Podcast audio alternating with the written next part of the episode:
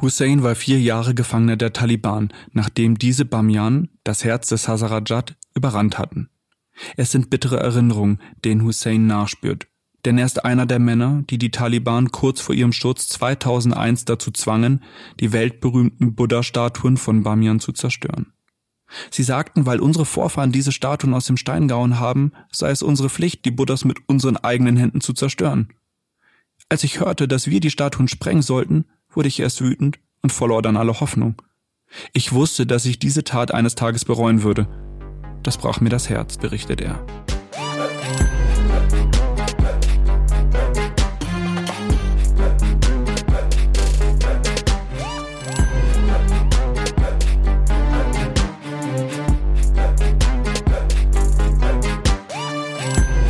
Derzeit kennt die Welt nur ein Thema.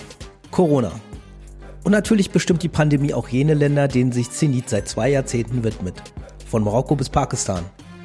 Ich bin Robert Chatterjee, der stellvertretende Chefredakteur des Magazins Zenit. Und natürlich kümmert sich auch unsere Redaktion derzeit vor allem um die Auswirkungen der Corona-Krise. Wer auf dem Laufenden bleiben will, dem empfehle ich unseren neuen Newsletter, den Sie kostenlos bestellen können. Auf www.zenit.me slash Corona. Doch selbst und vielleicht gerade in solch außergewöhnlichen Zeiten darf uns der Blick auf andere Themen nicht verloren gehen. Eine Aufgabe, der sich Zenit seit seiner Gründung verpflichtet hat. Wir wollen hinter die Schlagzeilen blicken und den Nahen Osten, die muslimisch geprägte Welt, nicht allein durch die Brille des tagtäglichen Nachrichtengewitters betrachten. Auch die neue Zenit, das erste Heft in diesem Jahr, ist in diesem Sinne gestaltet. Auf insgesamt 146 Seiten erwarten Sie Analysen und Porträts, vor allem aber Reportagen lesen Sie über irakische Forensiker, jemenitische Hafenarbeiter, ägyptische Pilger und armenische Oligarchen. Die neue Ausgabe können Sie ab sofort bei uns im Online-Shop bestellen für 12,80 Euro. Und ab 49 Euro im Jahr gibt es die Clubmitgliedschaft, unser Abo. Wer Mitglied wird, erhält nicht nur das Heft, sondern viele weitere Angebote.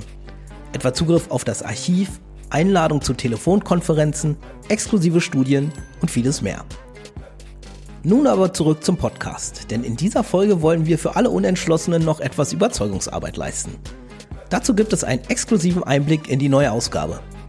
Mein Kollege Florian Guckelsberger ist nach Afghanistan gereist, wenige Monate vor dem Deal der Amerikaner mit den Taliban. Seine Reportage aus dem Heft präsentieren wir Ihnen hier als Hörstück, gelesen vom Autoren selbst. Wir wünschen viel Vergnügen.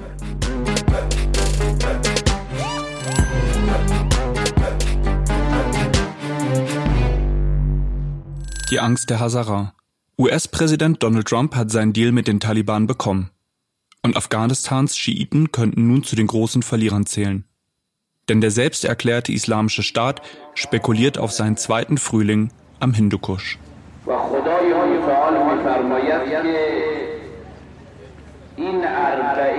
Fünf Männer stehen im Schatten eines Baums und blicken auf die Moschee und ihre himmelblauen Kuppeln. Um ihre Schultern hängen Gewehre, die älter als die jungen Männer sind. Die holzverkleideten Griffe der Waffen haben sich dunkel verfärbt vom Schweiß nervöser Hände. Ihre zerkratzten Läufe erzählen vom Krieg. Die Wachen haben an diesem Morgen in Taschen und Rucksäcke geschaut, Kofferräume geöffnet und Fragen gestellt. Jetzt treiben die kräftige Sonne und der Ruf des Mullah die Gläubigen in die Moschee und der von einer hohen Steinmauer gerahmte Hof bleibt leer zurück. Nur die Kinder spielen weiter. Sie haben sich längst an ihre Beschützer und deren Waffen gewöhnt.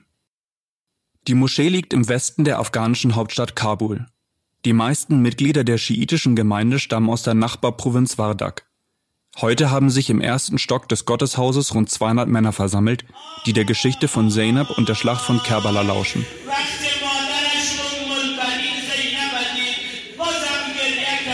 Unter den kratzigen Sound des Verstärkers mischt sich ihr vielstimmiges Schluchzen. Die Finger mit schweren Lapis-Lazuli-Ringen besteckt, in den Händen Gebetsketten, schämen sich die Schiiten ihrer Tränen nicht. Sie erinnern an die für sie gebrachten Opfer, wie es die Tradition an Arba'in verlangt. Es ist Mitte Oktober. Der Trauermonat Muharram ist gerade zu Ende gegangen und die Schiiten atmen auf. Anders als befürchtet blieb ein Anschlag auf ihre religiöse Feier aus. Nach Ende des Gebets tritt Haji Majidi Nuri ins Freie. Staub und Smog flimmern über dem beigen Häusermeer Kabuls und tauchen die afghanische Hauptstadt in ein goldenes Licht. Die von Tränen geröteten Augen des 76-jährigen Gemeindevorstehers bedeckt ein feiner Schleier. Die Falten in seinem Gesicht bezeugen ein langes Leben und frische Sorgen. Bis zu fünf Wachleute sichern die Moschee, sagt er und blickt zu den jungen Männern mit ihren Kalaschnikows. Und obwohl die Waffen von der Regierung gestellt werden, fühlt sich Haji Majidi Nuri im Stich gelassen, patrouilliert nachts auf altersmüden Beinen durch sein Viertel. Die Regierung kann sich doch nicht mal selber schützen. Sonst müssten nicht alte Leute wie ich uns um die Sicherheit kümmern. Sorgen, die berechtigt sind. Denn der Ende 2014 entstandene regionale Ableger des selbsterklärten Islamischen Staates, der Islamische Staat Khorasan, orchestriert seit Jahren eine blutige Kampagne gegen Afghanistans Schiiten. Die Statistik der Vereinten Nationen zählt für 2016 und 2017 mehr als 50 Angriffe auf ihre Einrichtungen und Moscheen. 242 Menschen wurden in diesen zwei Jahren ermordet, nahezu 500 verletzt. Und wie überall in Afghanistan nimmt auch diese Form der Gewalt zu. Allein 2018 verloren 223 Menschen durch antischiitisch motivierte Anschläge ihr Leben. Messer, Sturmgewehre, Sprengstoffwesten, komplexe Attacken und Doppelanschläge haben die Opferzahlen einzelner Angriffe nahezu verdoppelt. Ein Großteil dieser Anschläge reklamiert der ISKP, der sich heute vor allem in der ostafghanischen Provinz Nangarhar festgesetzt hat. Nach anfänglichen militärischen Erfolgen geriet die Gruppe zwar schnell in Bedrängnis, doch trotz jahrelangen Widerstands durch die afghanische Armee, deren amerikanische Verbündete und die mit dem ISKP offiziell verfeindeten Taliban schätzen die UN die Zahl ihrer Kämpfer auf bis zu 4000. Neben Kämpfern, Waffen und Geld importieren sie aus dem Nahen Osten aber noch etwas anderes. Eine Weltanschauung.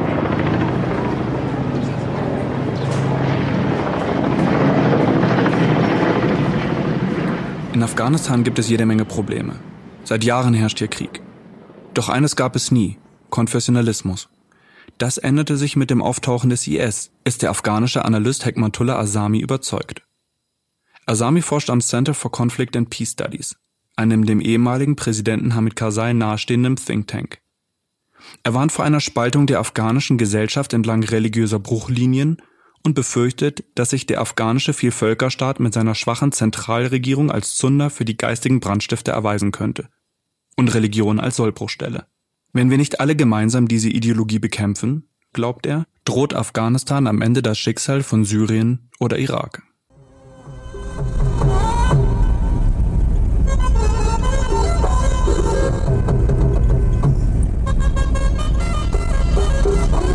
Getrennt von kilometerhohen Bergketten wie dem Hindukusch ist Afghanistan Heimat vieler Ethnien. Auch wenn die Regierung keine genauen Zahlen liefern kann, dürften die überwiegend sunnitischen Pashtun die Hälfte der 35 Millionen Afghanen stellen. Ein weiteres Viertel machen ethnische Tadschiken aus. Auf Usbeken und Hazara entfallen je 10% der Bevölkerung. Die Hazara leben vor allem in den Provinzen Bamian und Daikundi in Zentralafghanistan, sprechen mit Dari einen persischen Dialekt und berufen sich in ihrer Abstimmung auf den mongolischen Eroberer Genghis Khan. Zwar gibt es auch schiitische Pashtun und Gemeinden der siebener schiitischen Ismailiten, doch Hazara und schiitischer Islam werden von vielen Afghanen synonym verwendet. Wir haben uns 2014 im Büro kennengelernt, aber über ein Jahr hat keiner von uns den Mut gefunden, den anderen anzusprechen. So erinnert sich Sada Samim. Der junge Hazara arbeitete damals in einer Reiseagentur und es ist ihr gemeinsamer Chef, der den 26-Jährigen und seine Arbeitskollegin verkuppelt. Seitdem kämpfen die beiden um eine gemeinsame Zukunft, denn die sunnitische Familie der Tadschikin lehnt Samim ab. Wo liegt das Problem? fragte Samim ihren Vater. Ich bin Schiit, ihr seid Sunniten, das akzeptiere ich. Aber wir sind doch alle Muslime. Wir haben den gleichen Gott und den gleichen Propheten. Neun Monate braucht er, um erst den Vater auf seine Seite zu ziehen und dann die Mutter für sich zu gewinnen. Die beiden Familien sind mitten in den Hochzeitsvorbereitungen, als die nächste Katastrophe über das junge Paar hereinbricht. 2017 wurde mein Bruder beim Bombenanschlag in einer Moschee getötet. Seine Frau und seine beiden Kinder wurden verletzt, flüstert Samim. Sein jüngster Neffe verliert sein rechtes Auge, als die Explosion einen Splitter in den Kinderschädel treibt. Die Ärzte sind ratlos und trauen sich aus Angst vor weiteren Gehirnschäden nicht zu operieren. Samim kümmert sich um die Familie, stellt seine eigene hinten an. Heute, zwei Jahre später, bereiten er und seine Freundin die Hochzeit vor.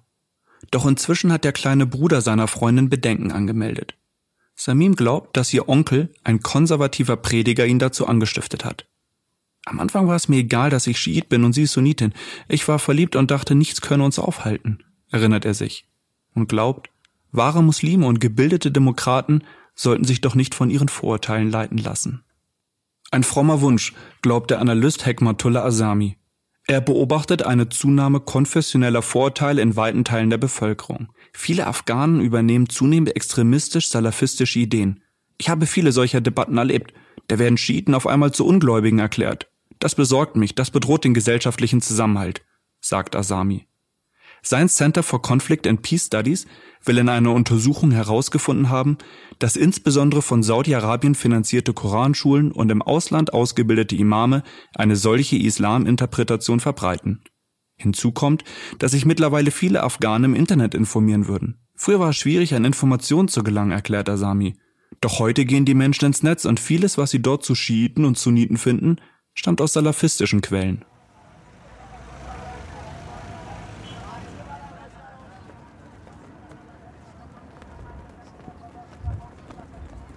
Es ist nicht einfach, den Schiitenfriedhof zu finden. Hier auf einem Hügel, an dessen beige Flanke sich ein Ausläufer Kabuls schmiegt. Ein kräftiger Wind zieht von den Bergen hinab und reißt an den schwarzen, roten und grünen Fahnen, die die Grabreihen schmücken.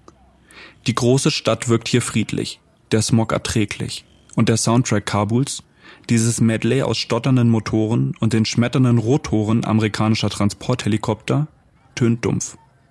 Hier, auf diesem Friedhof, wurden Träume zu Grabe getragen.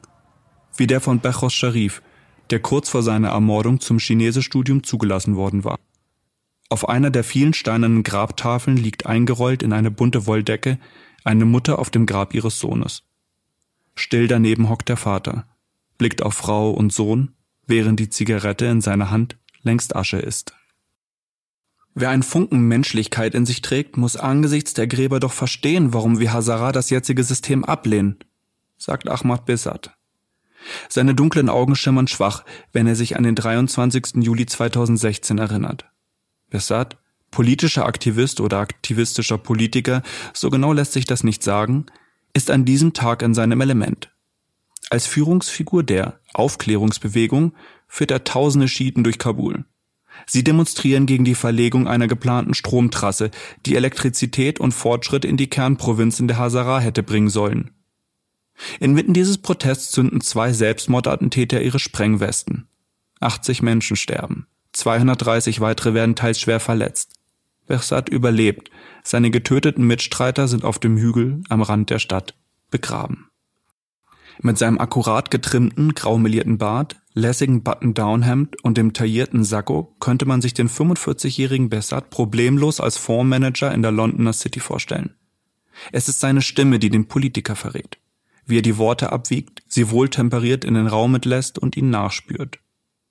Die Regierung behauptet, sie würde sich um unsere Sorgen kümmern, sagt Bessat. Aber das stimmt nicht. Bessat war Abgeordneter in der Volesi Jirga, dem afghanischen Unterhaus, und ist damit eigentlich Teil einer politischen Erfolgsgeschichte. Denn die 2001 von den USA eingesetzte Regierung unter Präsident Hamid Karzai verabschiedete früh eine Verfassung, die allen Ethnien des Landes gleiche Rechte zusichert. Hazara, wie Besat, kommen so in politische Ämter, werden Teil der Regierung und sind im Parlament teilweise sogar überrepräsentiert. Für Besat sind es diese politischen Erfolge im neuen Afghanistan, die die Hazara zu Feinden des pashtunischen Establishments und zum Ziel von Anschlägen gemacht haben. Das Leben in Afghanistan ist gefährlich. Noch gefährlicher für exponierte Politiker. Eine Melange aus Angst, Todesdrohungen und erlebten Verlusten ist der Paranoia Dünger. So lebt Besat in einem der ältesten Stadtteile Kabuls. Der genaue Ort ist geheim. Sein Anwesen liegt am Ende einer engen Zufahrtsstraße ohne Ausweichmöglichkeit. Hohe Lehmmauern verdecken jede Sicht. Vermummte Bewaffnete kontrollieren Taschen, Rucksäcke und Absichten. Im Gespräch raunt er dann von Ränken, die Teile der Regierung gegen die Hazara schmieden würden, spricht von Allianzen, die Politiker und Taliban eingehen würden, behauptet, dass die omnipotente nationale Sicherheitsdirektion ihren Teil zu dem verheerenden Anschlag auf die Aufklärungsbewegung beigetragen habe. Nicht wenige politische Beobachter halten eine derartige Zuspitzung der Debatte für gefährlichen Populismus. Etwa Lotfullah Najafzada, Der 31-jährige Hazara ist Direktor des Fernsehsenders Tolo News und einer der prominentesten Journalisten des Landes. Wenn man die ethnische Karte spielen will, fängt man an, die Opferzahlen gegeneinander aufzurechnen. Ich halte das für ungesund, sagt er. Najaf Sada hat selbst Redaktionskollegen bei einem antischiitisch motivierten Anschlag des ISKP verloren und glaubt, wir sollten alle Menschen als Afghanen betrachten, dann wird jeder Spaltungsversuch erfolglos bleiben. Doch Gewalt hat in Afghanistan immer wieder ethnische und religiöse Bezüge genommen. So kulminieren Verfolgung und Diskriminierung der Hazara im späten 19. Jahrhundert. Der eiserne Emir, der Pashtune Abdul Rahman Khan, schlug in den 1890er Jahren mehrere ihrer Revolten brutal nieder. In der Folge wurden überlebende Hazara Frauen und Kinder auf den Märkten von Kabul und Kandahar versklavt. Auch unter späteren Herrschern hatten Hazara zu leiden. Doch ist es der Aufstieg der Taliban im Chaos des Bürgerkriegs, der auf die sowjetische Besatzung gefolgt war, der eine neue Ära besonders unnachgiebiger Verfolgung zeitigte. So ließ ein Taliban-Kommandeur nach Erstürmung der Stadt Masai Sharif am 8. August 1998 gezielt Angehörige religiöser Minderheiten hinrichten. Tausende Menschen starben, schätzt Human Rights Watch. Nach dem Sturz der Taliban stießen Forensiker der Vereinten Nationen auf Massengräber in Bamian. Bis zu 15.000 Hazara waren massakriert und verscharrt worden.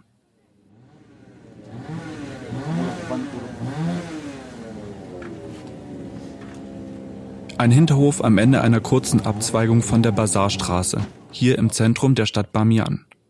Der Boden ist sandig, nicht asphaltiert Öl, Schmierfett und Benzin ziehen Schlieren zwischen dem halben Dutzend Verschlägen, die hier aufgebaut sind. Motoren heulen. Ein Autowrack wird mit einem Vorschlaghammer bearbeitet. Zwischen dem Metallschrott kurven junge Mechaniker auf Motorrollern zwischen den Bretterbuden hin und her. Hier arbeitet Mirza Hussein. Seine blau-schwarze Mütze aus grobem Strick sitzt schief und bedeckt kaum den fliehenden Haaransatz. Mit ihm kommt ein Geruch von Politur aus dem Inneren der Fahrradwerkstatt, die der 44-Jährige hier betreibt. Er reicht Hände, die so trocken und rau sind wie die Arbeit, die er mit ihnen verrichten musste. Hussein war vier Jahre Gefangener der Taliban, nachdem diese Bamian, das Herz des Hazarajat, überrannt hatten. Es sind bittere Erinnerungen, denen Hussein nachspürt, denn er ist einer der Männer, die die Taliban kurz vor ihrem Sturz 2001 dazu zwangen, die weltberühmten Buddha-Statuen von Bamian zu zerstören.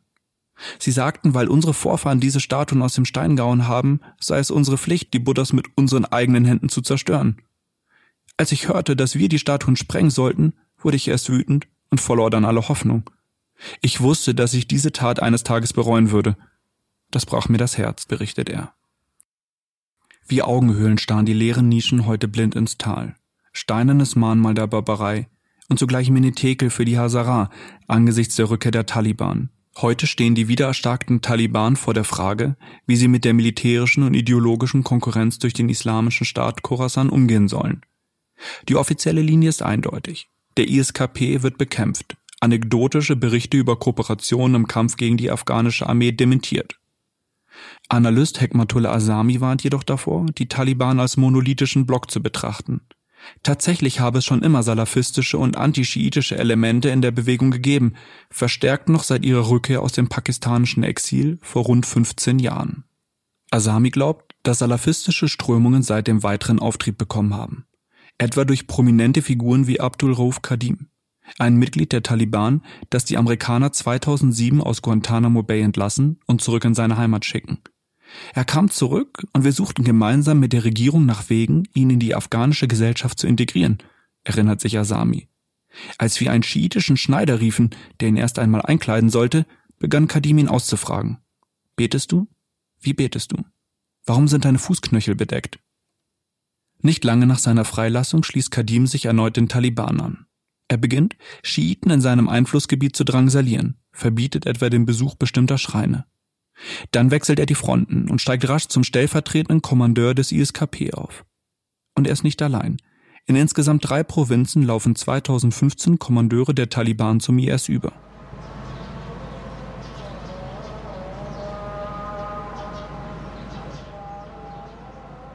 Die Führung der Taliban hat die antischiitischen Elemente nicht öffentlich verurteilt, glaubt der Analyst Asami.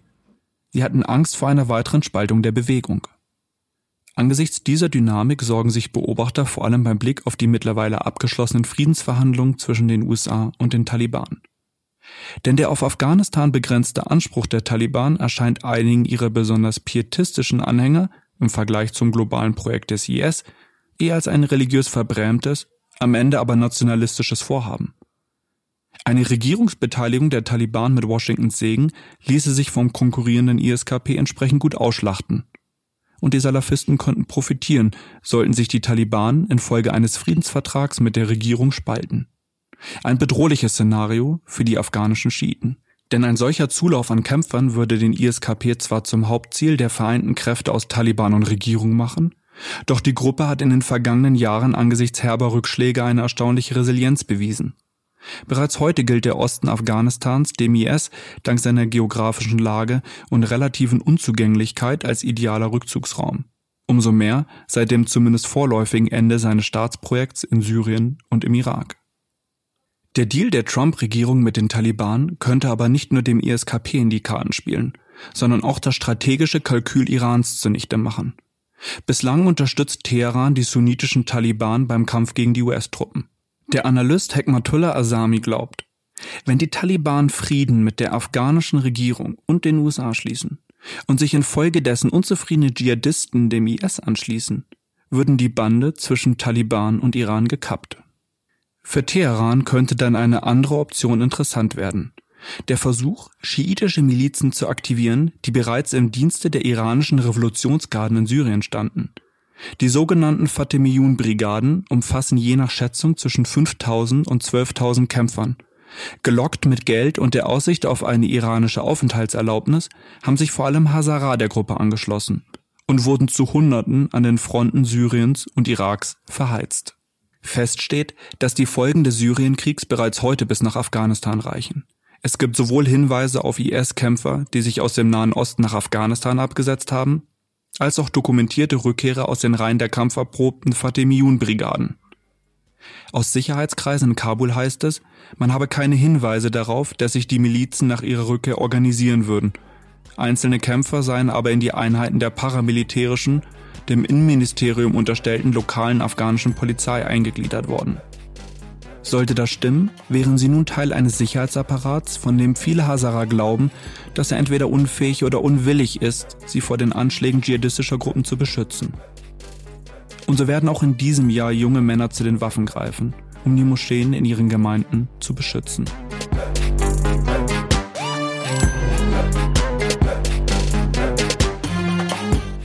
Hat Ihnen diese Reportage gefallen? Unser Anspruch bleibt es, ausgeruhten kritischen Journalismus mit konstruktiven Perspektiven zu liefern. Wenn Sie uns dabei helfen wollen, werden Sie doch Teil unserer Community. So unterstützen Sie uns, Geschichten wie diese aus Afghanistan auch künftig erzählen zu können. Ab 49 Euro im Jahr. Alle Infos gibt's auf www.zenit.me.